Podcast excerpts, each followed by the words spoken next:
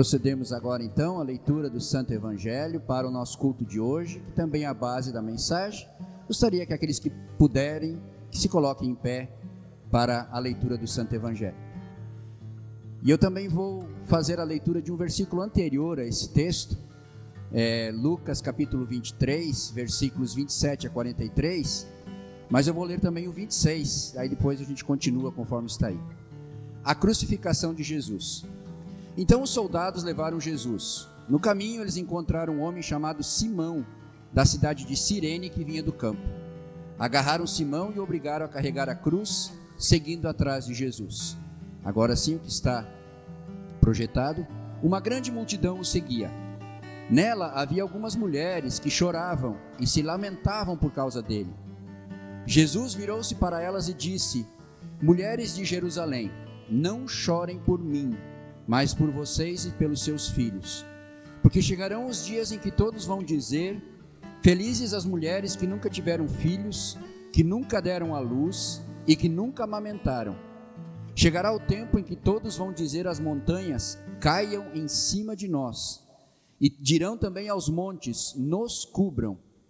Porque se isso tudo é feito quando a lenha está verde, o que acontecerá então quando ela estiver seca? Levaram também dois criminosos para serem mortos com Jesus. Quando chegaram ao lugar chamado A Caveira, ali crucificaram Jesus e junto com ele os dois criminosos, um à sua direita e outro à sua esquerda. Então Jesus disse: Pai, perdoa esta gente, eles não sabem o que estão fazendo. Em seguida, tirando a sorte com dados, os soldados repartiram entre si as roupas de Jesus. O povo ficou ali olhando e os líderes judeus zombavam de Jesus, dizendo: Ele salvou os outros, que salve a si mesmo se é de fato o Messias que Deus escolheu. Os soldados também zombavam de Jesus. Chegando perto dele, lhe ofereciam vinho comum e diziam: Se você é o rei dos judeus, salve a você mesmo. Na cruz, acima da sua cabeça, estavam escritas as seguintes palavras: Este é o rei dos judeus. Um dos criminosos que estavam crucificados ali insultava Jesus, dizendo: Você não é o Messias? Então salve a você mesmo e a nós também. Porém, o outro repreendeu, dizendo: Você não teme a Deus? Você está debaixo da mesma condenação que ele recebeu. A nossa condenação é justa e por isso estamos recebendo o castigo que nós merecemos, por causa das coisas que fizemos. Mas ele não fez nada de mal. Então disse: Jesus, lembre de mim quando o Senhor vier como rei. Jesus respondeu: Eu afirmo a você que isto é verdade. Hoje você estará comigo no paraíso. Esse é o texto do Santo Evangelho e queremos agora fazer uma breve oração. Bondoso Deus, amado Pai, após as leituras que fizemos aqui no dia de hoje, nós queremos agora proclamar a tua palavra, utilizando a tua santa palavra para atualizar isso em nossa vida e buscar cada vez mais aprender da tua santa palavra e colocar em prática em nossas vidas. Abençoa, Senhor, esta pregação que será feita, para que ela possa, segundo o teu Santo Espírito, tocar fundo no coração de cada um que aqui está hoje, para que possamos cada vez mais aumentar nossa fé e a nossa vontade de ajudar o nosso próximo. Em nome de Jesus, amém. Podem sentar-se.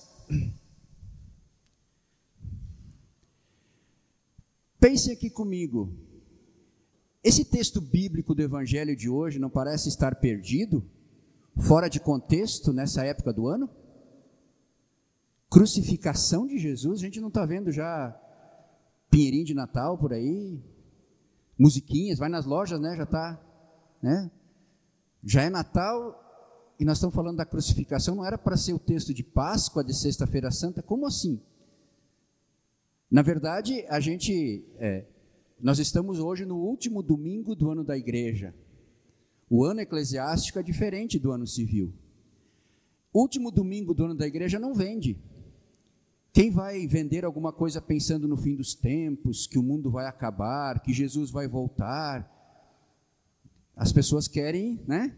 Natal, luz, cor, bonito, que tem a sua razão, que é, e vai começar sim essa nova esse novo, esse novo tempo, esse advento, a partir do próximo domingo. Mas hoje, é, nós temos esse texto, então, da, da crucificação de Jesus.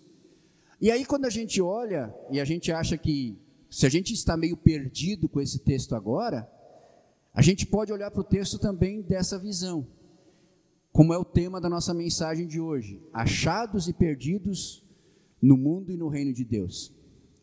Vocês não acham que aquele, aquelas pessoas que aparecem ali no texto estão meio perdidas? Vamos analisar um por um e, olhar. Simão, o sirineu. Diz o texto que ele estava vindo do campo, não tinha nada a ver com aquilo. Uma pessoa sendo levada para ser crucificada, e talvez ele nem soubesse quem era né, naquele momento. Do nada chamam ele: Olha, você vai carregar a cruz dele. Como assim? Ele deve ter ficado todo perdido, né? Como é que eu vou carregar uma cruz dessa maneira? Aí depois ouvimos falar das mulheres. As mulheres estavam chorando pelos seus filhos. Elas também provavelmente estavam perdidas. Por quê? Porque uns dias antes, essas mesmas mulheres provavelmente estavam gritando com palmas nas mãos, né? Osana, o filho de Davi, que vem em nome do Senhor. Agora elas estão vendo ali aquele que era para ser o Salvador sendo crucificado, sendo carregando a sua cruz para ser crucificado. Provavelmente elas estavam bem perdidas e aqui elas estavam preocupadas com seus filhos. E aí Jesus nesse texto já chama a atenção exatamente para o fim dos tempos, dizendo que se hoje já está ruim, lá na frente vai ficar é muito pior. Vamos continuar aqui olhando os personagens, os criminosos. Será que eles também estavam perdidos primeiro pela situação deles, né? Também estavam indo para a sua crucificação e estavam cientes dos, dos crimes que eles tinham cometido. E aí aparece mais uma pessoa para ser crucificada que eles não sabiam quem era, que eles não conheciam. Quem é esse? Tanto que lá no final um diz assim: um defende Jesus, né, dizendo ele não deveria estar aqui. E o outro zombava, você não dizia que era o Messias, sai daqui. Então, perdidos também nessa situação. E os soldados, os soldados que estavam lá, será que também estavam perdidos? Também estavam perdidos. Eles eram de outra terra, eles eram soldados romanos. As legiões vinham de Roma, passavam tempo, depois voltavam. Alguns já eram treinados ali mesmo, mas eles estavam numa terra estranha, vendo uma crucificação de um, uma pessoa que diziam ser o Messias, e agora ele está lá sendo morto. Que negócio, que negócio confuso é esse? E os líderes judeus, eles também estavam lá, olhando tudo aquilo e zombando de Jesus, mas a gente sabe por outros textos bíblicos que havia líderes judeus que acreditavam em Jesus e que sabiam que ele era o Salvador. Depois nós temos aí os relatos. Enfim, era uma confusão, era uma situação muito complicada que estava acontecendo ali. E no meio daquela confusão toda, quem era o único achado ou centrado, que sabia realmente o que estava acontecendo ali? Jesus. Porque ele sabia que ele, o que ele estava fazendo, ele estava cumprindo a missão que o Pai tinha lhe dado, ele sabia o que ele teria que passar, ele sabia que ele teria que morrer e ressuscitar para nos salvar, ele sabia quem cuidava dele, ele sabia que Deus, mesmo naquela situação de aparente abandono, ou de abandono, como ele mesmo diz depois, Deus estava cuidando dele, e ele sabia também para onde ele iria. Então ele sabia o que ele estava fazendo, o que ele teria que passar, quem cuidava dele e para onde ele iria. Tanto ele estava centrado e achado que ele diz o quê? Pai, perdoa esta gente, eles não sabem o que está, o que estão fazendo. Jesus está tão achado, encontrado naquele contexto, que ele pede perdão pelos que estavam perdidos e confusos naquele momento. E você? Está perdido ou está achado no mundo de hoje? Quem já se sentiu perdido aí em alguma cidade, em algum lugar? Se sentiu perdido tenho que ir para tal lugar, estou numa terra estranha. Quem já perdeu alguma coisa de valor? É muito ruim estar perdido, né? Estar perdido ou perder alguma coisa. Nós estamos perdidos em muitas coisas. Por exemplo, hoje eu já estou vendo algumas pessoas estão de máscara. Eu entrei de máscara também, nós vamos depois é, na Santa Ceia também usar máscara, porque a gente está meio perdido. A pandemia está voltando ou não? Vai ter ou não vai ter? Né? Nós estávamos em pandemia, era obrigatório, depois já não foi mais. Nós estamos meio perdidos com isso aqui. E a sua vida familiar? Você está perdido ou você está achado? Como é que você está como casal? Como é que você está como pai? Como é que você está como mãe, como filho, como irmão? Você sabe exatamente o que fazer em cada situação dessas? Eu fico perdido direto, né? Como pai, como marido, como avô, como né, irmão. A gente nem sabe muitas vezes o que vai fazer para tentar que a família fique bem, né? Para que todo mundo fique centrado e a gente não consegue fazer isso, né? E no trabalho, quem trabalha aí como como empreendedor, como patrão, tá totalmente achado com a sua empresa, tá tudo bem, tá meio enrolado. Quem é empregado, quem é funcionário, quem é colaborador, tá feliz? Tá tudo tranquilo no trabalho ou a gente tem dias que a gente tá meio perdido, tipo, o que, que eu estou fazendo aqui? Eu sou colaborador de uma empresa. Tem dias que eu olho assim, o que, que eu estou fazendo aqui, gente? Isso não tem nada a ver comigo. Não, mas peraí, eu, eu queria isso, eu não queria, eu quero, não quero. É assim. E as amizades? Quantas amizades que a gente teve na vida e depois viu que não eram realmente amizades, né? Ou a gente achava que estava tudo bem no, no mundo de amigos e quando vê, não está mais tão bom assim. E a nossa vida amorosa, nossa vida de relação com outra pessoa, a nossa relação com o próximo.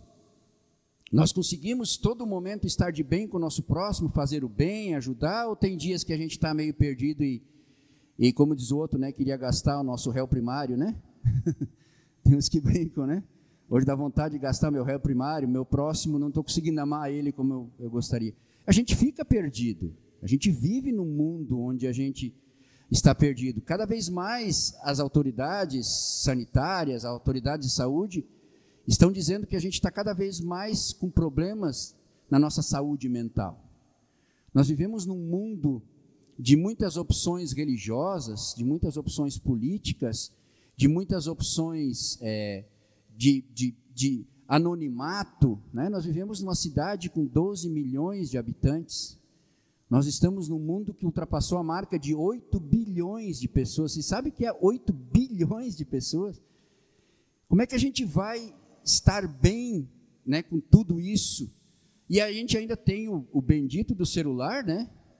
Que deixa a gente perdido muitas vezes também, né? Às vezes a gente, em vez de trabalhar ou em vez da gente fazer alguma coisa útil, a gente fica perdido no celular, né? Gastando horas com coisas que não têm tanta importância assim. Acho que a gente pode chegar numa conclusão aqui, eu queria pensar aqui com vocês. É normal nós estarmos perdidos em alguma coisa nesse mundo. Nem falei de finanças, né? Quem aqui, por exemplo, tem dívidas, está meio perdido porque como é que eu vou pagar? Quem tem um dinheiro investido, pensa, esse dinheiro vai render, eu investi certo, eu estou no, no investimento certo, eu comprei um imóvel para render, não está rendendo.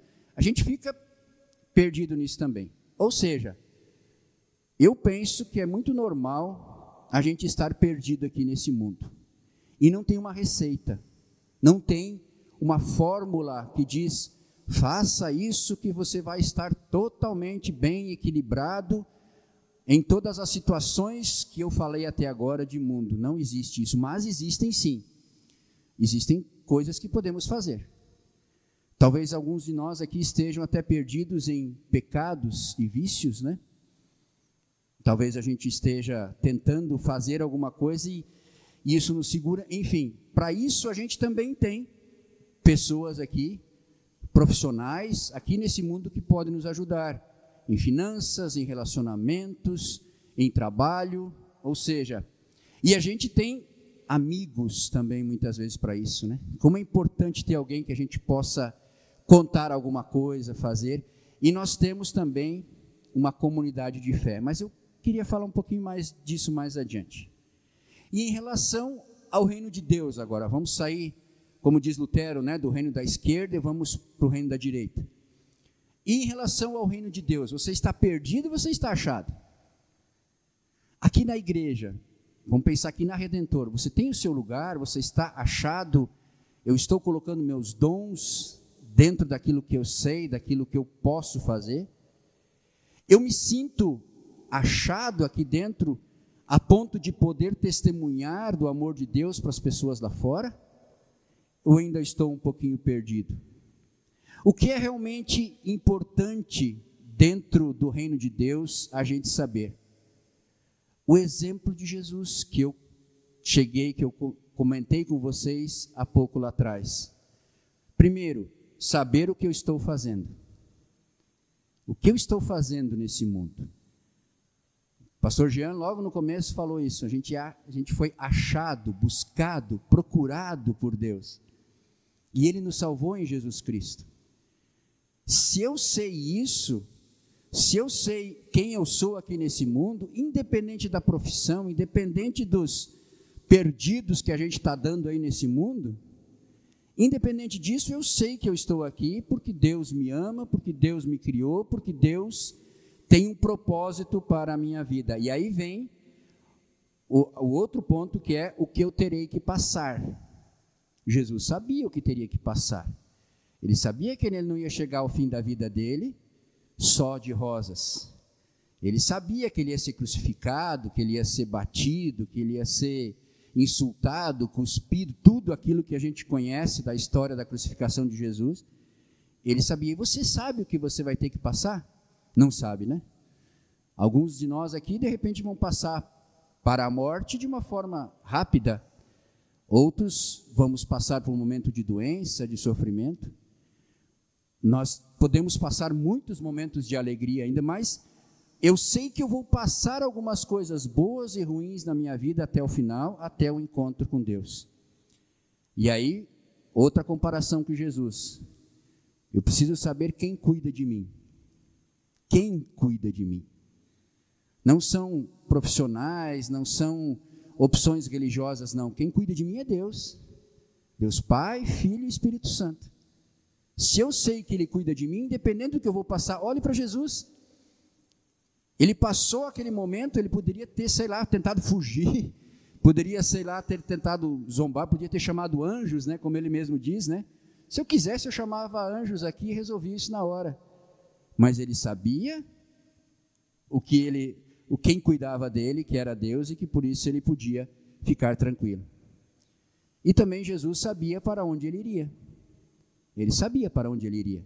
Ele iria para o lado do Pai, ele iria para assumir o seu trono e se tornar o nosso Salvador de uma forma concreta e completa para é, de forma concreta e, com, e completa para salvar toda a humanidade. E onde então nós vamos encontrar essas orientações, essas certezas? Nós vivemos cada vez mais num mundo de incertezas, né? Ninguém mais sabe o que é certo, o que é errado, o que é, mas a gente precisa ter algumas certezas. E essa certeza é exatamente a gente olhar, é a gente olhar para o nosso modelo, é olhar para o modelo de Jesus. Só ali que a gente vai encontrar o centro verdadeiro. Só ali que a gente vai encontrar aquilo que nos preenche, que nos completa e que nos deixa com, totalmente achados e encontrados.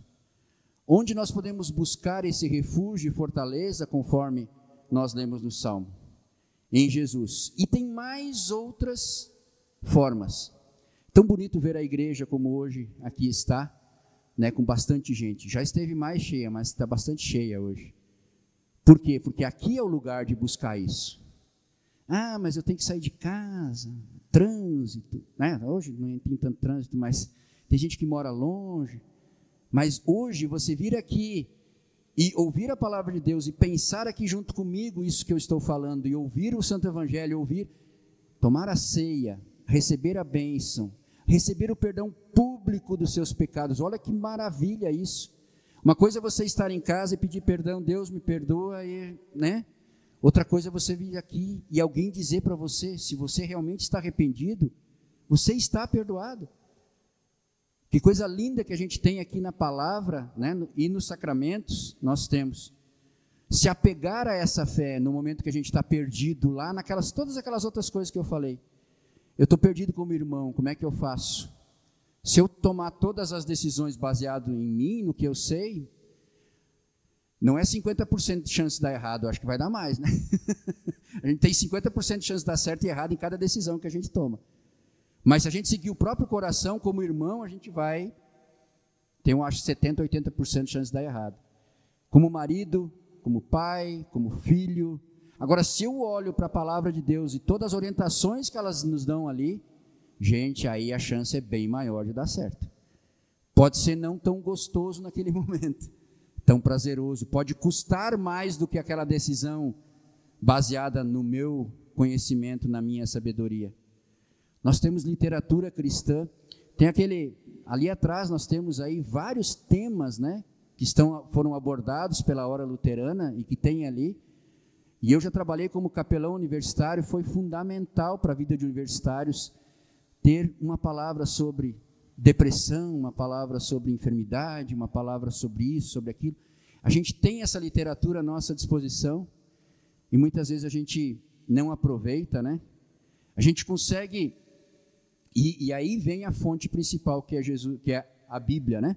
A Bíblia é a nossa fonte principal. Mas espera aí, a Bíblia tem 66 livros, milhares de páginas, onde eu vou encontrar a, a, aquilo que eu estou precisando para aquele momento? Por isso Deus pro, provê aquilo que é tão importante, que são os líderes religiosos que vocês têm, os pastores que vocês têm.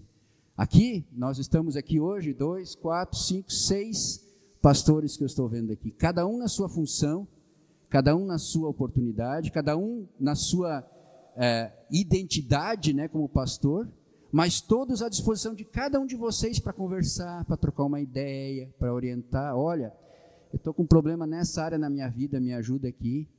Nós temos um escritório aqui, nós temos locais, vocês podem buscar essa orientação. No, no WhatsApp, inclusive, mandando um áudio, fazendo.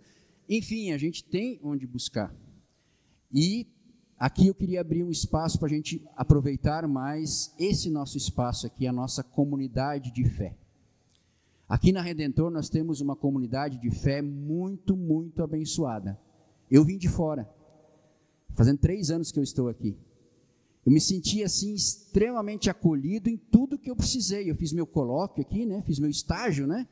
O pastor Iderval, que está lá com os confirmandos agora, foi um paizão para mim, para me, me orientar, para me fazer.